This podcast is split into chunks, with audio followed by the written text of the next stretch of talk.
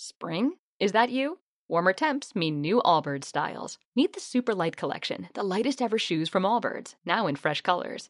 They've designed must have travel styles for when you need to jet. The lighter than air feel and barely there fit makes these shoes some of the most packable styles ever. That means more comfort and less baggage. Take the Super Light Tree Runner on your next adventure. Its cushy, lightweight foam midsole supports every step, and the extra outsole traction gives you the grip to just go for it. The eucalyptus fiber upper adds next level breathability to keep you going all day. Plus, the super light tree runner is comfortable and ready to go right out of the box. So, what can you do in a super light shoe? What can't you do is the better question. And because they're super packable, the real question is where are you taking them? Experience how Allbirds redefines comfort. Visit allbirds.com and use code SUPER24 for a free pair of socks with a purchase of $48 or more. That's A L L B I R D S dot com, code SUPER24. Grabando. Qué fácil es bajar la aplicación de pangiafm.com. ¿Cómo lo harías tú, Carlos? Qué fácil es bajar la aplicación de pangiafm.com. ¿Cómo se escucharía en francés? Jordi. Il est facile de nommer la page de pangiafm.com. Otra voz femenina, vamos a ver Sheila. Pero qué fácil es bajar la aplicación de pangiafm.com. A ver, Totani, dale tú ahí. Qué fácil es bajar la aplicación de pangiafm.com. Ok, ya va, ya va. Pero si es tan fácil, entonces vamos a explicar cómo se baja la aplicación de pangiafm.com. Si tiene iPhone o iPad, simplemente entre a la tienda App Store y busque Pangea FM. O en Android, entre en Play Store y busca Pangea FM. También estamos disponibles en todos los dispositivos como el BlackBerry o Windows Phone en la aplicación TuneIn. Recuerde, busque Pangea FM. Porque aquí estamos haciendo radio. Una programación incomparable. Somos PangiaFM.com. Pangea FM. Tengamos una conversación amena, con la confianza que existe entre tú y yo. Los lunes, a partir de las 8 de la noche, les invito a compartir mi espacio aquí con Eduardo Serrano. Historias, comentarios, curiosidades, anécdotas e invitados especiales. Recuerden, los espero los lunes a las 8 de la noche, aquí, en Pangía FM. Aquí con Eduardo Serrano, con la calidez que lo caracteriza.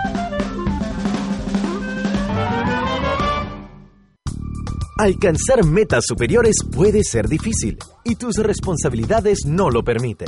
Humboldt International University te da la opción inteligente con carreras universitarias, maestrías y doctorados 100% online. Humboldt International University, desde donde estés y tú mismo haces tu horario. Humboldt International University, 100% online. 305-448-7454 o entra en nuestra página web hiuniversity.com y naveguemos juntos hacia el futuro. Las vemos, las sentimos. Es imposible no admirarlas. Es un lujo tenerlas cerca. Son mujeres en acción. Un espacio dirigido a la mujer emprendedora que está en la búsqueda constante de herramientas para seguir progresando en todos los aspectos. Conozca desde vivir con estilo hasta manejar su propio negocio. Mujeres en acción, mujeres en acción. Los lunes a las 9 de la noche bajo la conducción de Leonor Mendoza. Mujeres en Acción, exclusivo por pangiafm.com. La radio del futuro que se escucha hoy. A tan solo un clic, usted está conectado con las noticias. Pangía te acompaña al despertar con News Delivery. Los titulares e informaciones más importantes de Estados Unidos, Latinoamérica y el mundo, aderezados con la mejor música de todos los tiempos. News Delivery. De la mano del reconocido periodista y locutor Sergio Novelli. De lunes a viernes desde las 7 de la mañana por pangiafm.com, la radio del futuro que se escucha hoy. Hace 300 millones de años, todos los continentes actuales estaban unidos. Las Américas, Asia, Europa, África y Oceanía eran uno solo y lo llamaban Pangea. Y nosotros, desde el 2013, hemos vuelto a unir al mundo. Somos PangiaFM.com. Aquí estamos haciendo radio. Aquí, sí, es aquí. A esta hora se inicia el programa Aquí con Eduardo Serrano. Comentarios, anécdotas y mucho más. Queda con ustedes Eduardo Serrano en PangiaFM.com.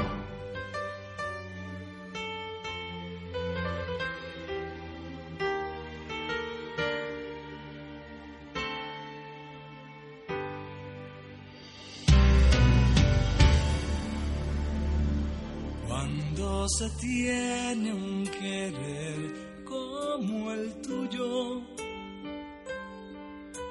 las horas no cuentan, el tiempo es amigo. Mi vida contigo, no concibo algo mejor. Cuando se tiene un querer como el tuyo, las sombras se alejan queda el rocío. En ti yo confío, el quehacer del corazón.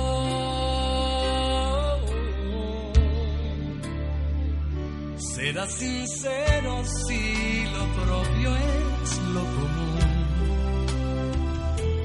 Amor del bueno cada vez que te recuerdo soy feliz.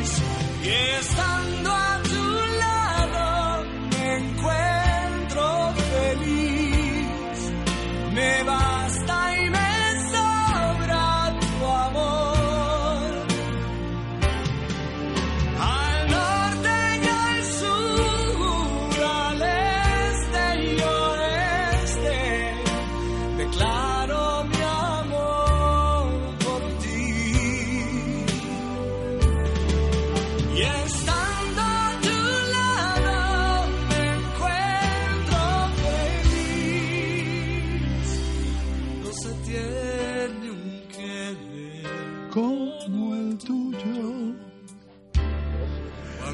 Amigas, amigos, ¿qué tal? Muy buenas noches, 8 con 10 minutos. Aquí estamos por pangiafm.com con su espacio aquí con Eduardo Serrano.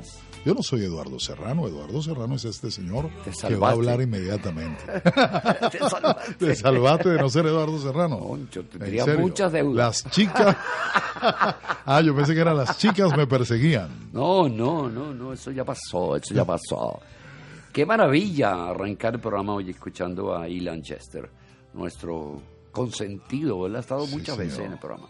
Gracias a tu búsqueda Sí, señor. insaciable De buena de- música. de la buena música. Con ese público maravilloso que tenemos a través de Pangía FM.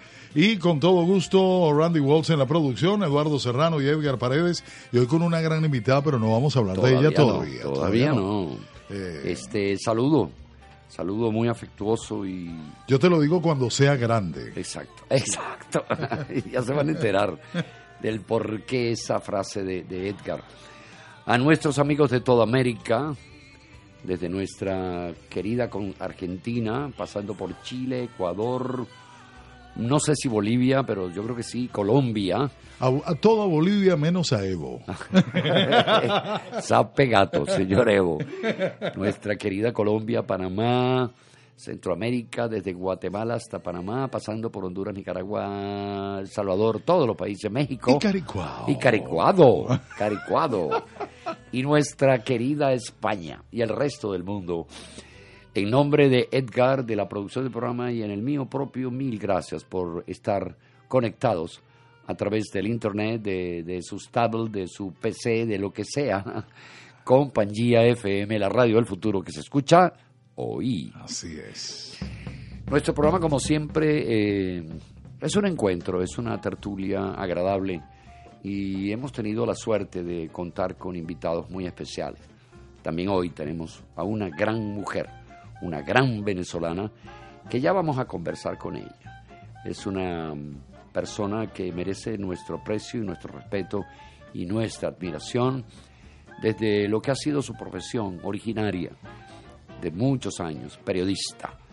Una periodista que al sumarla a la lista enorme de excelentes periodistas venezolanos, porque venezolanos, me trajera ese, eh, a la larga lista de periodistas venezolanos, ella forma parte de esas superestrellas de lo que fue el periodismo, nuestro periodismo, ese periodismo que tanto echamos de menos y que llenaba las páginas, llenaba las, los programas de radio, la señal de televisión en uno y otro canal, trayéndonos la información veraz, efectiva y cierta, no, no mentiras agazapadas. Eh, ella formó parte de ese grupo de excelentes periodistas eh, que todos seguíamos, todos estamos pendientes de su programa como, como de otros también, pero también de su programa en especial, que llegó a tener altísimos niveles de audiencia en Venezuela a través de uno de los canales más queridos por el público venezolano, como lo fue RCTV, Radio Caracas Televisión. Bueno, eh, daba el agradecimiento a todos ustedes por conectarse con nosotros. Eh, algunas noticias han deambulado en este día sobre Estados Unidos y especialmente aquí en la ciudad de Miami.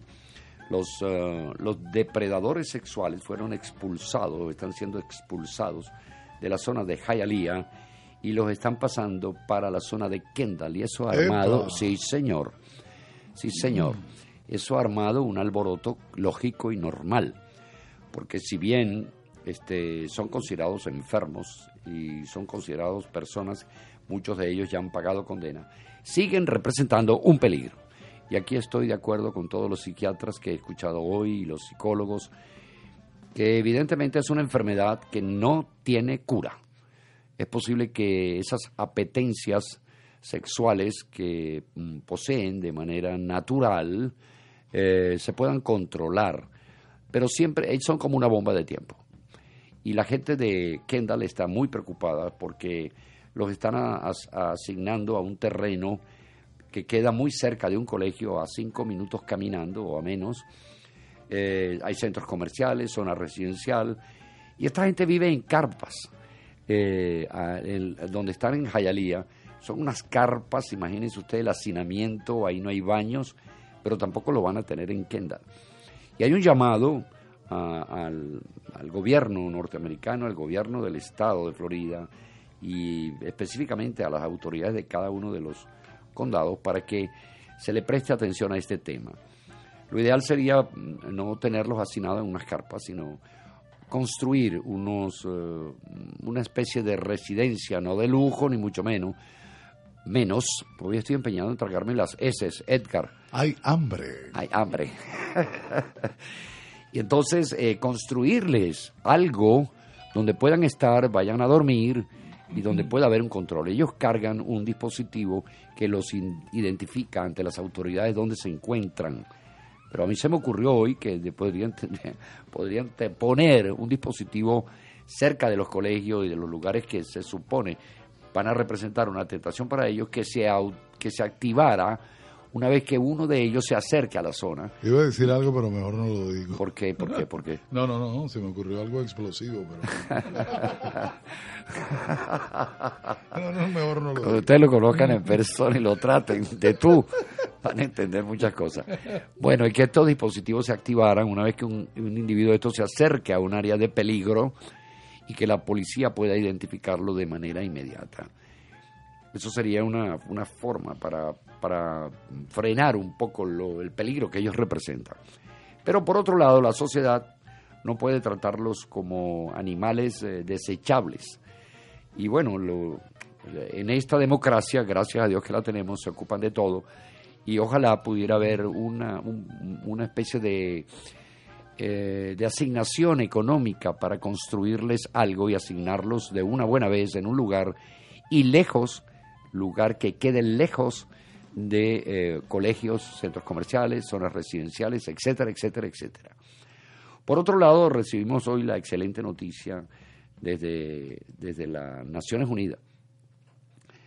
Eh, definitivamente la- las elecciones en Venezuela no van a ser reconocidas. Estados Unidos no las va a reconocer. Eh, el candidato este Falcón es el que, Falsón. Falsón, exactamente. Él y el otro señor aquel que hacía el- en, en la de los barrios.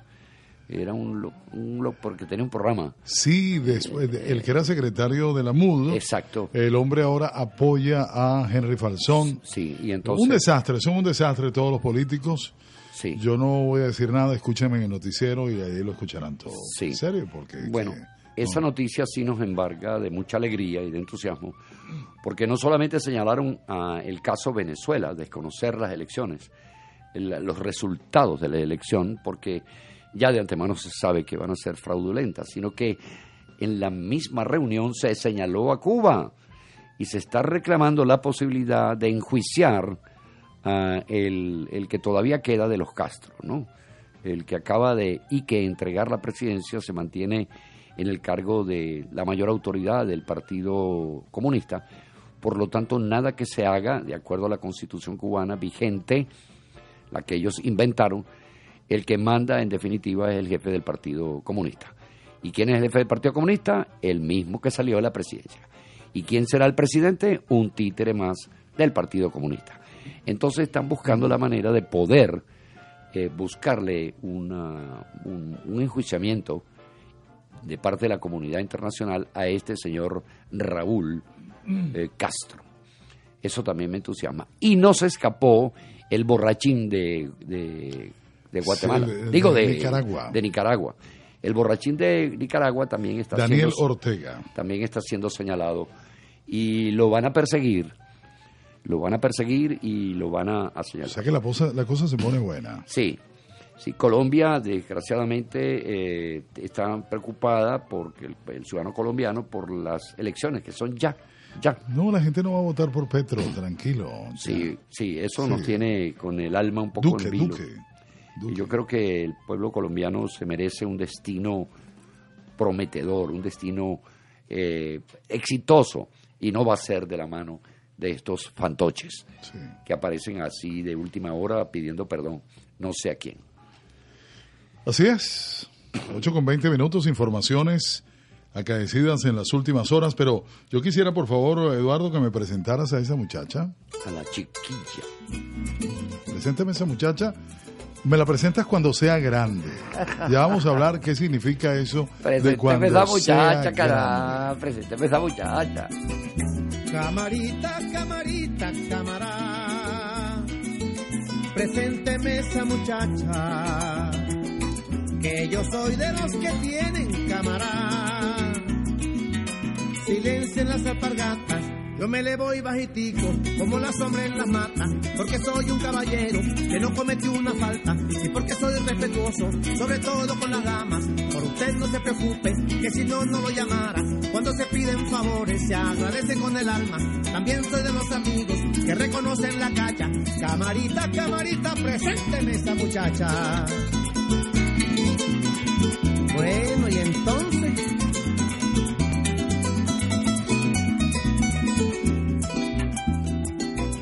Camarita, camarita, camará. Presénteme esa muchacha. A las mujeres bonitas, camará. No se le niegan mirada, ni se le ofrecen promesas que uno no pueda pagarlas. Cuando uno se va de pesca, tiene que llevar raya. Y si va de cacería, la escopeta preparada. Los caminos habaneros llevan soga reviatada. En el destino de un hombre, una mujer señalada. Y a mí se me está poniendo que ya la tengo encontrada. Camarita, camarita, presénteme esa muchacha. Usted tiene dos. Comparta. ¿Mata usted?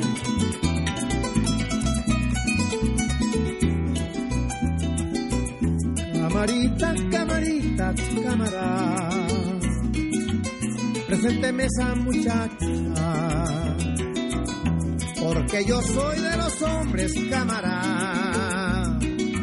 Con maleta preparada. Y yo creo en los amores a la primera mirada. Esa muchacha me tiene comiendo en la empalizada. Y yo llevo buenos piensos. Y si no, no la mirara. Porque yo soy los que cumplen una palabra empeñada. Y si me caso con ella, usted me la padrinara. También será mi compadre si ella me tiene un muchacho. Camarita, camarita, presénteme esa muchacha.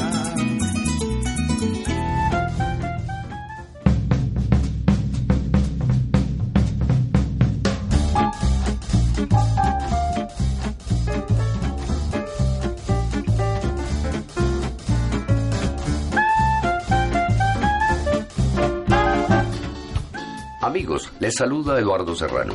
A lo largo de mi carrera profesional como actor y vocaciones como director, he tenido infinitas satisfacciones. Novelas, obras de teatro, películas, tanto en Venezuela como en otros países. Pero si algo ha sido importante para mí, es transmitir mi experiencia a tantos alumnos deseosos de aprender sobre este mundo de la actuación. Te invito a participar en nuestro nuevo curso de actuación no lo piense más. Llama ya y participa en el curso de actuación con el afamado actor Eduardo Serrano. 786-420-9733. 786-420-9733. Y es aquí, en Pangea Academy. Te espero. Pangea Academy. Haz que tu pasión brille.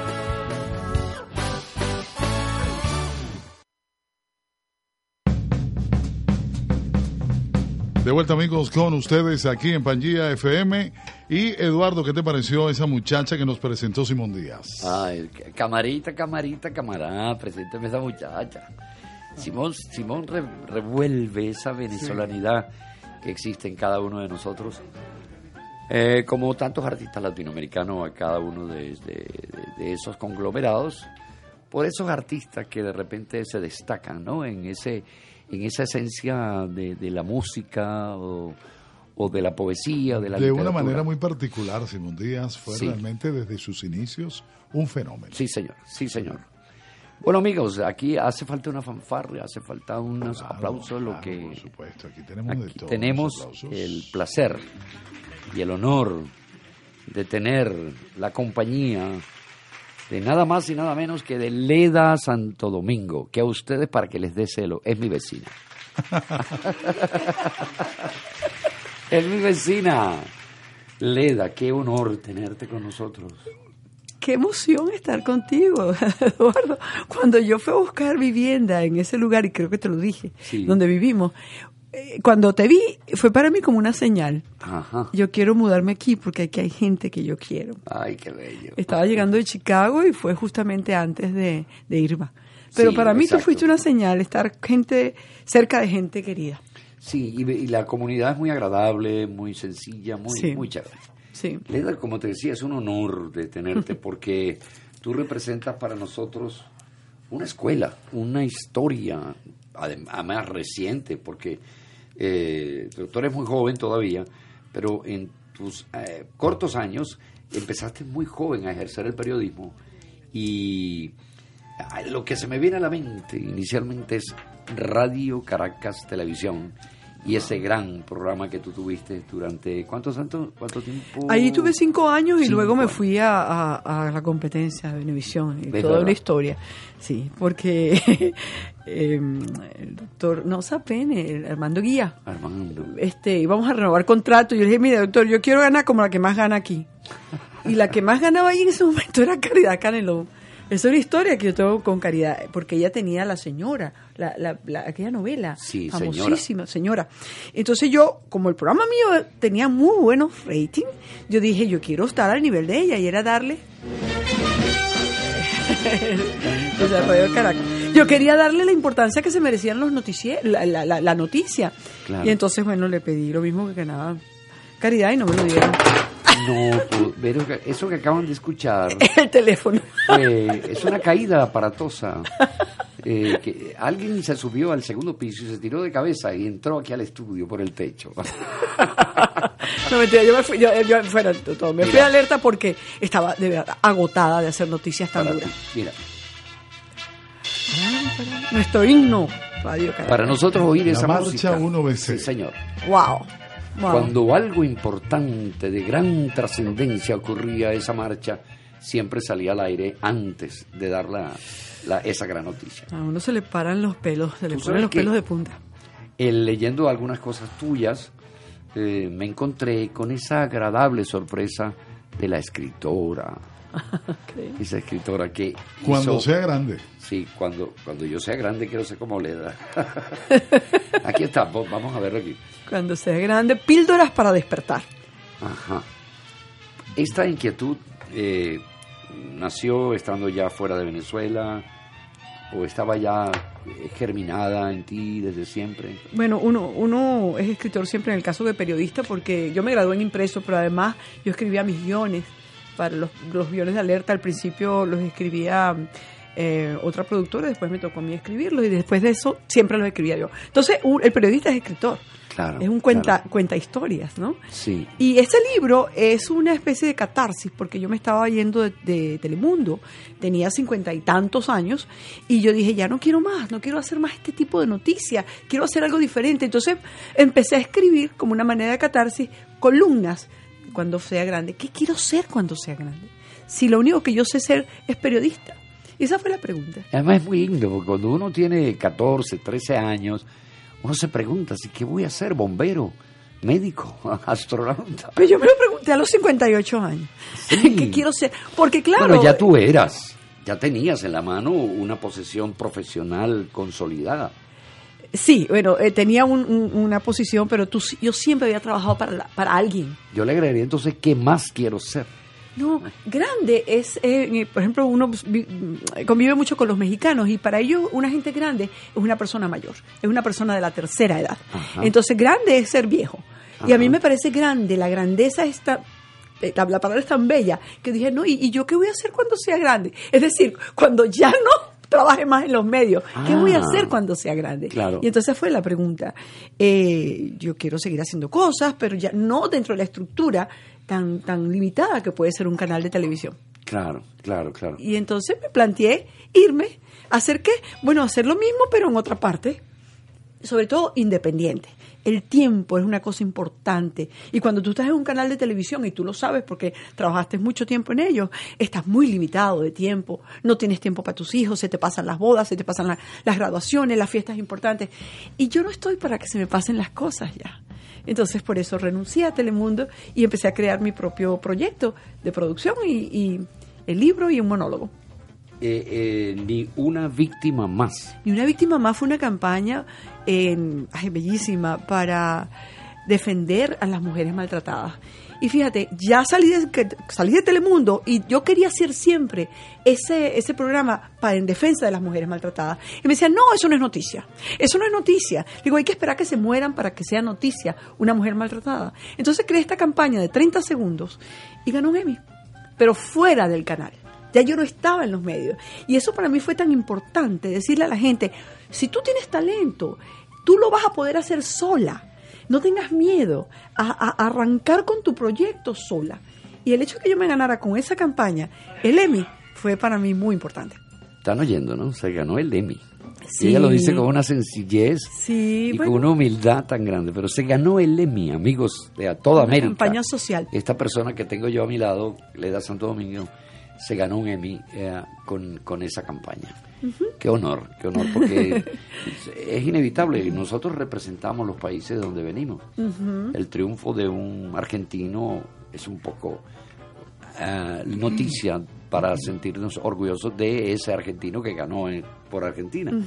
Bueno, en este caso nosotros nos sentimos muy orgullosos de tu triunfo y de tu eh, carrera. Aunque te voy a decir algo, Eduardo y Leda, eh, yo creo que el Emmy se lo dimos en Venezuela hace muchos años, cuando ella nos brindaba con su presencia y su profesionalismo algo como esto. Radio Caracas, Uh, la alerta. televisión, dio inicio a una nueva etapa en el periodismo. La denuncia fue el arma para mostrar el rostro oculto de un país. Alerta. Eladio Lares. Comienza esta polémica tarea. ¿Y tú después comenzaste, después del audio, eh, te encargaste o eso lo Claro, no, no, no, es que Eladio Lares me dio una, una gran oportunidad a mí. Yo estaba en Estados Unidos, pero ya venía de regreso.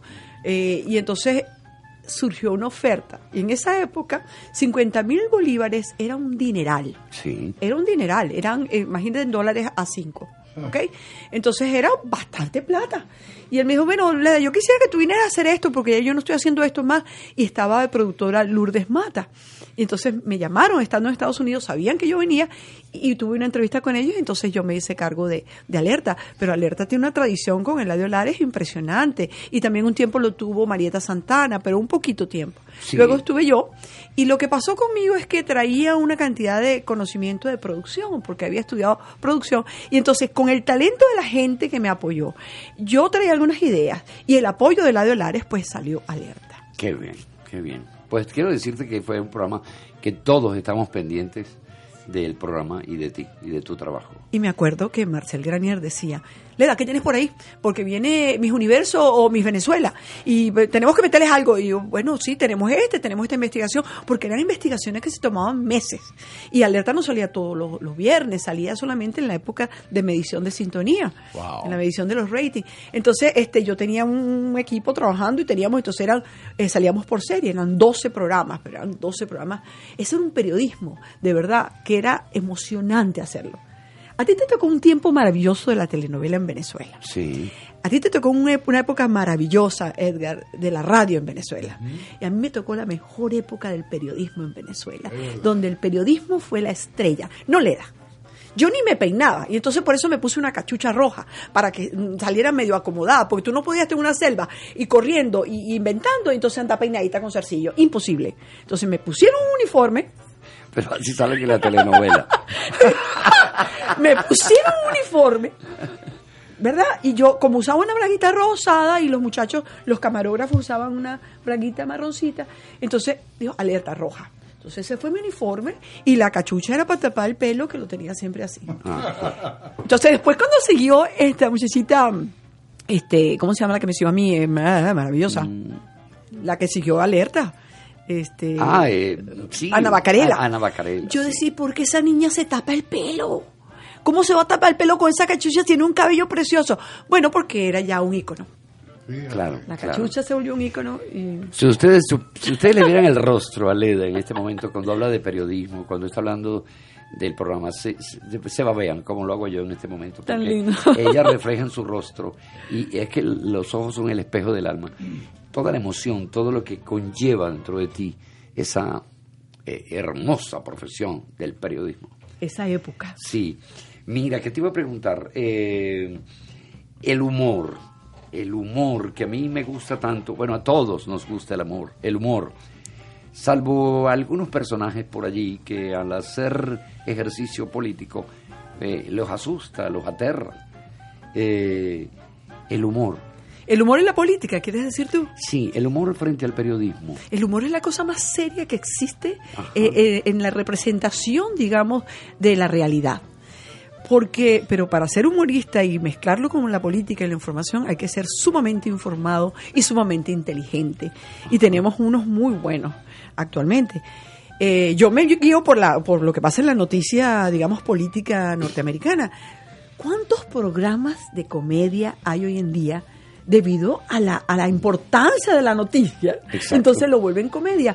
Tú puedes ver la comedia y enterarte de lo que está pasando. Como en la época de Radio Rochela. Total. Exacto. Total. Exacto. O sea, la parte política la mezclaban con ese humor y era interesante, hasta pasaba por desapercibido lo malo que pudiese ser la parte política. Incluso la gaita, la gaita se ocupó Oh, mucho de manejar el humor a través de esa La música. protesta más que todo. La protesta, sí, la exacto. protesta Pero lo, lo interesante es que lo- una de las primeras cosas que cercenaron y que eliminaron fue la comedia. O sea, la, a Radio Rochela, bueno, a Radio Caracas y Radio Rochela y a sus comediantes y a sus... eh, eh, eso, eso era una manera de, pues, era como muy duro, muy difícil para esta gente que no tiene la capacidad de entender que eso era el pueblo el que estaba hablando. Exactamente. Que es lo que deberían ver ellos. El pueblo me está hablando y deben escuchar para ver qué es lo que hay que hacer. Pero es que lo que hay que hacer se sabe, no se hace falta que se lo sigan diciendo. El problema es que ellos no quieren. no hay peor sordo que no Pero quiere por escuchar. Eso, exacto, por eso te lo digo, porque no quieren escuchar eso y hay que esconderlo. Eduardo, todo esto es un plan. Esto no es una cosa que, es- que que fortuita, que la gente ay, se echó a perder el país porque es que tuvimos un gobernante malo. No, no, no. Tenemos una cantidad de gente que nos invadieron, que nos quitaron el país y que están felices de que nos vayamos. ¿Por qué? Porque lo que quieren es quedarse con el país y lo están haciendo matando al pueblo. Sí. Matándolo. Matando. Entonces, yo no sé si este programa es político, pero es imposible ser venezolano y no hablar sí, sí, de claro, política. Claro. Imposible. Tú sabes que en cada programa decimos eso, discúlpenos, pero tenemos que mencionar algo de la política, especialmente en nuestra querida Venezuela, Sí. porque es la que más cerca tenemos de nuestro corazoncito. Y rogamos desde aquí que ese, ese flagelo no termine invadiendo a toda Latinoamérica.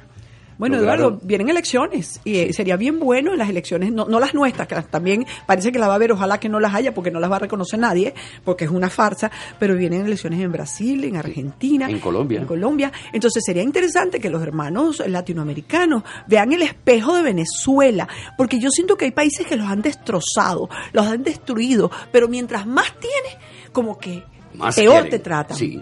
Bueno, esa es la táctica de ellos, destruir y entonces reconstruir lo que a ellos les interesa desde las cenizas.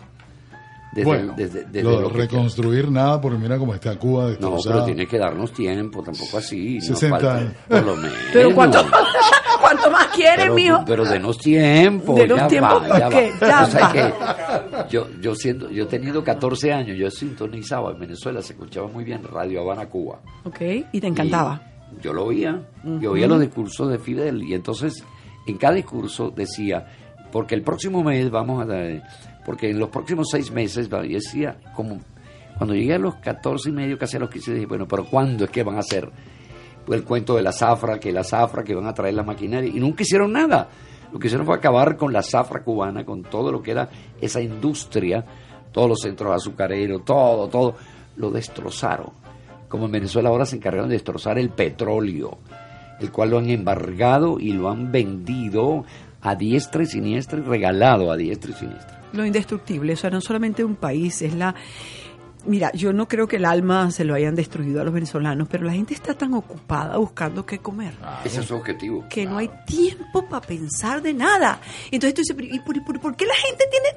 Porque es que no tienes otro momento, no, o sea, no, no puedes hacer más nada que buscar Haciendo comida. cola para comida, para medicinas, etcétera, etcétera. tu hijo pidiéndote, papá, tengo hambre. Dios mío, ¿a quién salgo y a quién asalto? Por eso es que uno dice, bueno, Dios mío, ¿por qué se ensañaron contra Venezuela? Sí, ¿Será que teníamos que caer bien bajo para podernos levantar? O, quizá. o qué? Esa respuesta la vamos a tener en algún momento. Pero por ahora yo me siento profundamente deprimido ante la situación de Venezuela y nada optimista. Pero yo estoy muy preocupado, Eduardo y Leda, porque yo quiero saber qué va a pasar de mí cuando sea grande. Bueno, lo que Ah. tú quieras. Cuéntame. Lo que tú quieras. Cuéntame de ese maravilloso libro que Pero- hoy me lo regalaron y lo voy a leer bien porque yo quiero saber qué voy a hacer cuando sea Es una grande. píldora por día, es una píldora por Ah, noche. qué interesante. Porque son, Sí. son, son muy cortitos, son capítulos muy cortitos. Como periodista, uno debe tener, y la- es una, es una práctica que uno escribe cortito, al punto, a- tú sabes, preciso. El tuyo te lo voy a regalar también. Sí. Y es porque píldoras para despertar, porque cuando uno empieza a crecer y se vuelve grande, no viejo, eh, te dicen, tómate esta pepita para dormir, porque la gente no duerme. Tómate, no, digo, no, no, no, no, para dormir no. Tómate esta píldora para despertar. Aquí leo amor y relaciones. Sí, sí, está dividido en cuatro manera- partes. El Exacto. amor, la salud, el dinero y la espiritualidad. Cuatro pilares importantes cuando uno se va haciendo grande. Busquen el libro en internet, ¿no? En, en Está Amazon. en, en Amazon, pero yo les dije que si van a mi página, no solamente se lo mando, sino que se lo firmo. Y para el Día de la Madre sería chévere, yo se lo, se lo firmo. Claro. Si van a mi página, yo dígame la dirección y ¿Cuál se es lo tu mando. página? ¿Cuál es tu página? Le da Santo Domingo arroba gmail. Leda Santo Domingo, pegadito Santo Domingo. Santo Domingo pegado. Bueno, todo pegado, Leda Santo arroba Domingo, Gmail. arroba Gmail, facilito. Por favor, no se lo pierdan. Y tú vas a ser grande. Tú eres grande ya, ¿no? Sí. ¿O no? ¿O tú Eh, eres Pero es que tú me, me aclaraste. Pues entonces yo pensé y te estaba mm, eh, por, por, por mi há- hábito lingüístico, eh, cuando sea grande, cuando uno era niño. Entonces, ¿qué voy a hacer yo cuando sea grande? Y tú me aclaras muy bien que este grande se refiere a la edad. Grande es cuando ya tienes... Cuando seas grande ya, todavía no he Exacto. llegado. Todavía no he llegado, No. pero, porque a mí no Pero me me gusta. falta poquitico. Porque no, que ya es vieja, vieja. No, no, no, esa palabra no existe, a menos que sea para que te digan, tú eres como los vinos, vieja y cada vez más vieja y mejor. Exacto. Pero, pero no, es, es grande. Y la grandeza viene dada aquí adentro. Sí. Porque a ti te tiene que haber pasado. que Te Muchísimo. sientes muy grande por dentro. Muchísimo, sí. Pero por fuera eres un carricito. Es verdad, sí, sí, por supuesto. O al revés. Mira, sí. Carricito, tenía tiempo, no escuchaba eso. Carricito. Carricito. Es que aquí como estamos en otro país. Para ¿verdad? nuestros oyentes de América, Carricito es un muchachito muy jovencito, muy pequeñito, ¿no? Un carricito. Carricito, cuatro o cinco años. Por ahí. Por ahí. Leda, tienes tu familia regada por el mundo. Tú eres una venezolana que puede hablar con propiedad de eso que dicen, ¿dónde queda Venezuela? En una canción de España, creo que.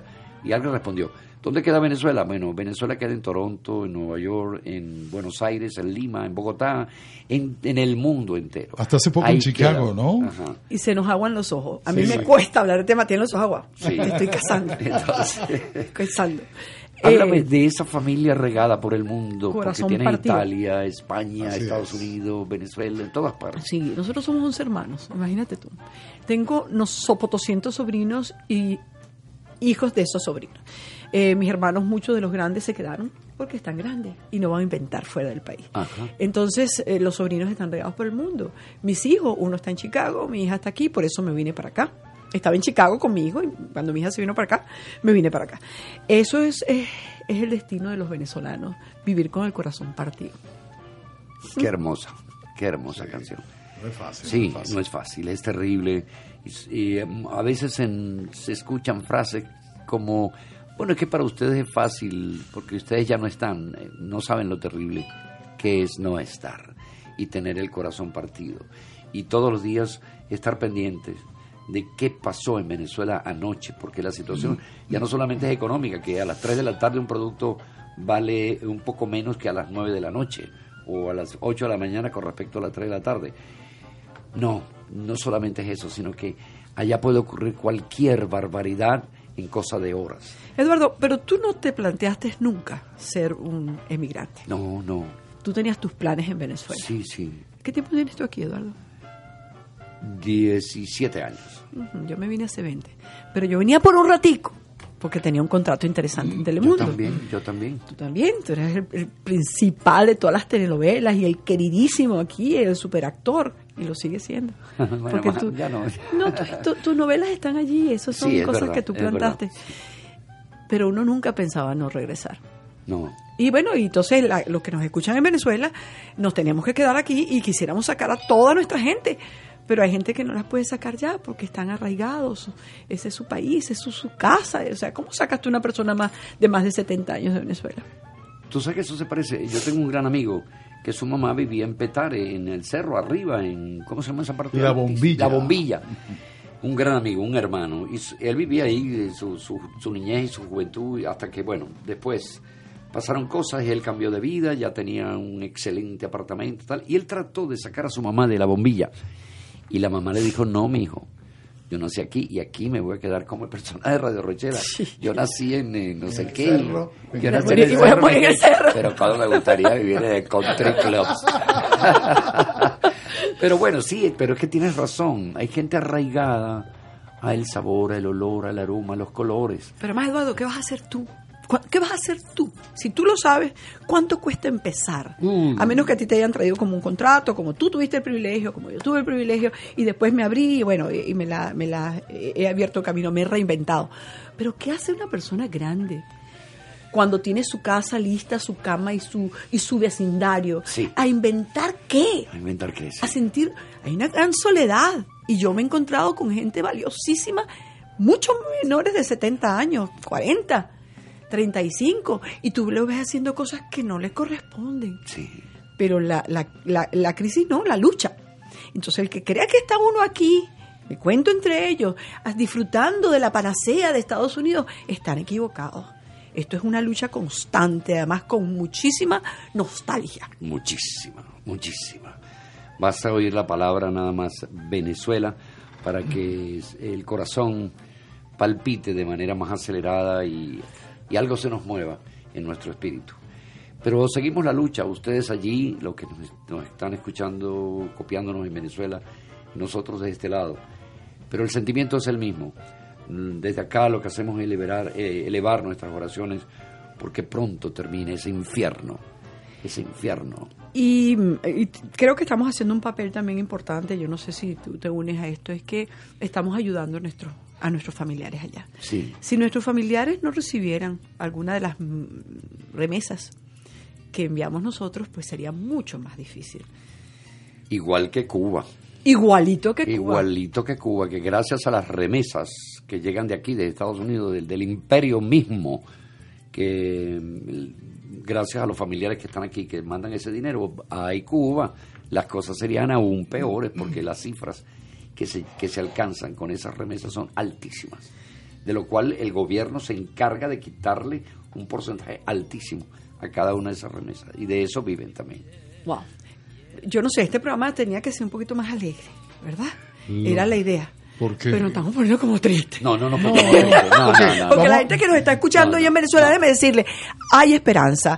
Eh, hay muchísimos corazones en todo el mundo tratando de, de que, de, que, de que en Venezuela pues las cosas cambien. Pero lo más importante son los que están adentro. Sí, sí, sí, sí, sí. Tú hablabas de lo que el vicepresidente Penn dijo hoy, ¿no? Sí. Eh, Que no van a reconocer las afortunadamente, Sí, las cosas se están moviendo, se están tomando iniciativas muy interesantes y muy importantes. Y yo diría que no solamente, sino urgentes. Esas medidas tienen que consolidarse lo antes posible. A esta gente hay que darle una lección. Y empezar por allí, de restringirle a Venezuela una cantidad de privilegios. Y que las naciones del resto del mundo tomen en serio este asunto y ya y fijen una posición vertical frente al resto del mundo de, de lo que está pasando. Y digan, yo retiro mi embajador.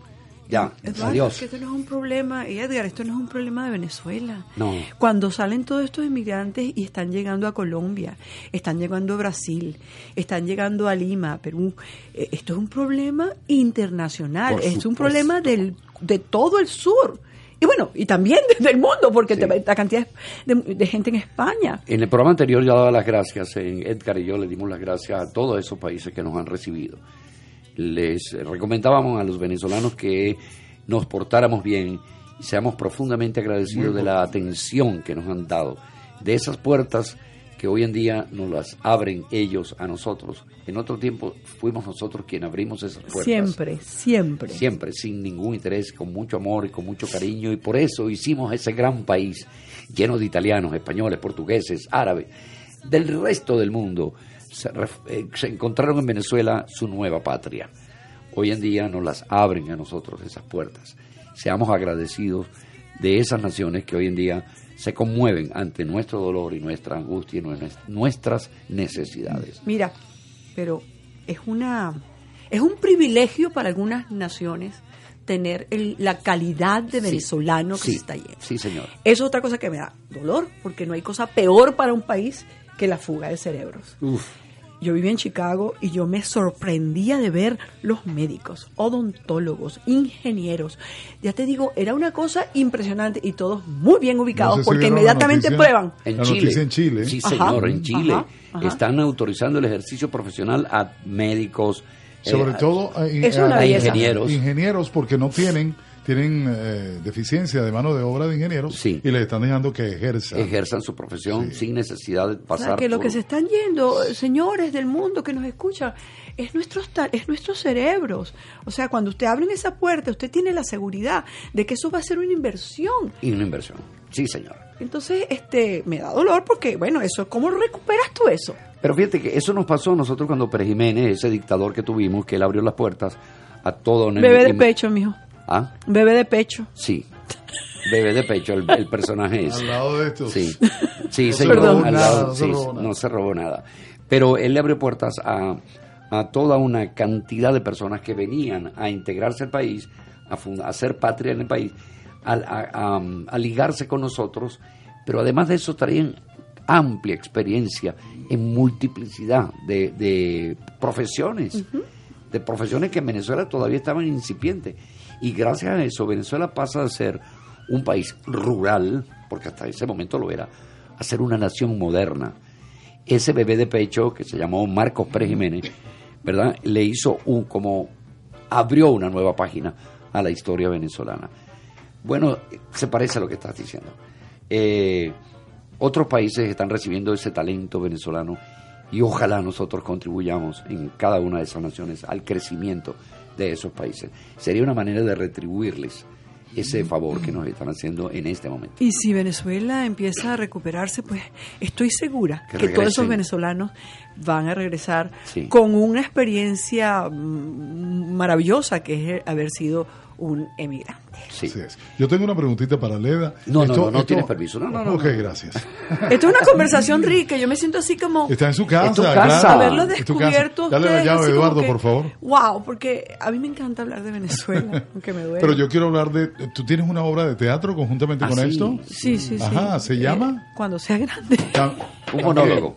El monólogo. El monólogo. ajá. Monólogo. ¿Cuándo? ¿En dónde? Mira, ahorita, perdón, pero lo voy a presentar en Italia porque como la hay canta, Oh. la diáspora es tan grande, entonces me invitaron a Italia para hacerlo. Yo voy al matrimonio de mi, de mi sobrina y entonces voy a colaborar con un grupo, una fundación de venezolanos italianos que hay allá que le dan comida a los niños en Venezuela, a los niños de la calle. Pero ya no son los niños de la calle, sino que son varios miles de niños.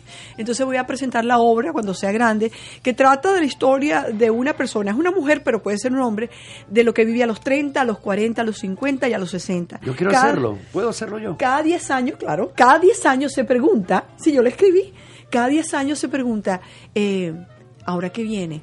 Tengo miedo. Es la transición de una mujer que los hijos le crecieron y entonces ahora está libre, pero está libre y tiene el nido vacío. Entonces a los 40 años, entonces el marido la deja. Pero todo es siempre un proceso de cambiar y de crecer. Hasta que llega a los 60 años y dice, ¿y ahora qué hago? ¿Qué quiero ser cuando sea grande? Wow, me encantaría. Entonces, yo la puedo adaptar para ti. Eso Entonces, te eh, vamos a hacerlo. Uy, vamos a hacerlo, te dirijo Leda. y todo. Sí, qué bueno. ¿Tú te imaginas? ¿Tú te imaginas? Todo es causal. Todo es causal. Sí, Entonces, este bueno, cuando sea grande, eh, al final es, es una invitación para no dejarte, para no dejarte caer, para seguir soñando grandote, para, para, ahora que tienes tiempo, revisar las materias pendientes. ¿Qué es lo que querías hacer que no podías hacer porque no tenías tiempo? Por ejemplo, no tengo tiempo, no tengo tiempo. ¿Cuántas veces no te pasó a ti? Sí, sí, muchas. No tengo tiempo. No tengo tiempo, sí. Muchas. Y ahora tienes tiempo. No, pero, pero entendí que ese elemento de que no tengo tiempo no es verdad. Siempre hay la manera de conseguir el tiempo. Sobre todo para cubrir tus materias pendientes. Exacto. Y tus materias pendientes no sé cuáles son. ¿Tienes una que te recuerdas ahorita? ¿Querías jugar fútbol? ¿Hacer un futbolista? ¿Querías escribir? Sí, yo tengo una cosa pendiente que es mi, mi telenovela, una telenovela que yo escribí. Ok. eh, muy, muy, no, no, no el tipo de telenovela que se hace hoy en día, de droga, prostitución, Ajá. y una novela con gran contenido hu- hu- humano. Ok. Entonces, este, ahí hablo de, de la familia, de, de- del respeto a la familia, del amor entre los hermanos, del respeto a la mujer. Eh, es una, una historia, son tres historias metidas en una sola novela. Wow. Que me hubiera encantado me la hiciera Hilda, pero ahora está en el cielo. Ay. no la tengo en el cielo. Wow. Bueno, pero tengo eso y tengo, tengo un invento, Leda, que no lo he logrado consolidar. Pero si es invento, tienes que estar callado o, o lo puedes decir. No, no lo puedo decir. Ah, claro. No. Y tengo otra cosa que se me ocurrió en estos días que un día la voy a conversar contigo, Edgar, que yo sé que te va a parecer que es un disparate, pero es una, es, sería una Los maravilla. disparates son los mejores. Es que, es que pasa una cosa cuando uno tiene tiempo, que te quedas callado. Y cuando uno se queda callado, sale lo más profundo de ti, que son tus ideas. Sí, es verdad. Entonces, eso es una de las cosas, digo, qué bueno es tener tiempo, y eso me pasó a los... Yo tengo 64 años y me encanta decirlo, porque las cosas no te pasan a los... tre- te pasan cosas a los 30, y a los 40, a los 50, pero a los 60 te pasan cosas que hace como se te prende una luz, ¡pum! Y entonces empiezas a inventar y a crear, y es, es rico. Es rico. maravilloso, es maravilloso. No lo dejen, no dejen este tiempo que es muy importante. Sí. Y Inventar. para ello hay que adquirir el libro de Leda Santo Domingo cuando sea grande. Vamos a repetir, vamos a para repetir. despertar. Leda Santo Domingo, Leda Santo Domingo, Arroba. arroba gmail Punto com. punto com. Ok, ahí es mi- ese es mi mail, se van a comunicar conmigo directamente o pueden ir también al, a Instagram. En Instagram también estoy y tengo también una podcast. Yo tengo muchas cosas. Búsquenle a Santo Domingo y ahí le va a salir todo. Sí, sí, sí. Eh, sí. aparece. Pero lo más importante y me encanta es poder volver a Miami, encontrarme con gente amiga, sentirme en Venezuela. Y le digo a los venezolanos que están aquí, apóyense. No se pongan tan antipáticos. Yo no sé por qué el venezolano cuando llega aquí se vuelve antipático. ¿Verdad? ¿A ti no te ha pasado? Ay, mira, yo Lo tengo- dijimos en estos Sí, días. sí, sí, Pórtense bien. Pórtense bien. Y sean dulces como eran en Venezuela, es solidario. Ese, tú sabes que ese es un tema que a mí me, me- me es eh, muy engorroso. Ah. El tema venezolano-venezolanidad. Mm. Eh, sí, porque en, mi- en mi fuero interior tiene demasiadas aristas. Y, desgraciadamente no todas son simpáticas. Lamento decirlo. No son simpáticas. Yo tengo, bueno, un punto de vista sobre el tema y, y sé, yo estoy seguro que no estoy equivocado sobre muchas cosas que tengo que censurarle a la venezolanidad, sintiéndome yo venezolano y orgullosísimo de ser venezolano, pero me encantaría poder hablarles y decirles todo lo que tengo por dentro, porque sé que la gran mayoría me va a decir, concho, tienes razón, Eduardo, tienes razón. Y, es, y yo, y hay, hay un sentimiento dentro de mí que siempre lo cargo presente, se llama Reni Otolina. Y mi Reni, amado, significó para mí siempre, mm, no sé, como un punto de referencia en Puso un todo. nudo en la garganta. Sí, no, es que él tiene, Hay que hace rato tiene una gana de sí. llorar. Hace rato te estoy casando, te estoy casando. Eh, sí, sí, no me da pena. No, pero ¿por qué? Eh, Reni nos lo arrebataron, chica. Ujú, ujú. Eso lo, lo sacaron de raíz. Lamentablemente, lamentablemente. Amigos, 8.58 minutos, llegó el momento de decir bye bye porque está ya aquí nuestra querida Leonor Mendoza, lista para su programa Mujeres en Acción. Yo me voy a retirar, o nos vamos a retirar, con un tema de ustedes dos. Ustedes dos tienen un tema. Pero Muchas gracias por todo, muchas gracias, muchas gracias. Leda, gracias, mi vida. Gracias, Gracias por a ti. qué orgullo Para tenerte. mí es un orgullo estar con el primer actor venezolano y la voz más linda de Linda, Radio. Caracas, Paredes. A ustedes gracias, disculpen que se me puso un nudo en la garganta, pero bueno, soy humano y hay personas que a uno lo conmueve. A ustedes, en mi nombre y en el nombre de Edgar. Sí, mi- por favor, mi- muchas gracias. Y dile a Leda que esta es su casa, por favor. Por supuesto, Leda. Gracias, Voy a gracias. repetirlo. Esta Pangea es tu es tu casa en Miami, imagínate. Gracias. Y me voy con el tema de ustedes dos. Escuchen. Ah, este es el tema de ustedes dos. Vamos a ver, vamos a ver. Y creo que lo cantas tú. Vamos a ver. Quedan con, eh, recuerden, Leonor Mendoza, Mujeres en Acción. Mujeres. En Pangía FM regresamos el lunes, 9 Exacto. de la noche. Nueve de la tema. noche. Ella sale todos los lunes, 8 en punto en la mañana. Voy a adelantarlo un poquito donde está el coro. Aquí está. La vecina. La vecina. Pero nunca lo veo, nunca lo veo. Nunca lo veo. Bye bye. Bye, gracias, gracias, se les quiere mucho.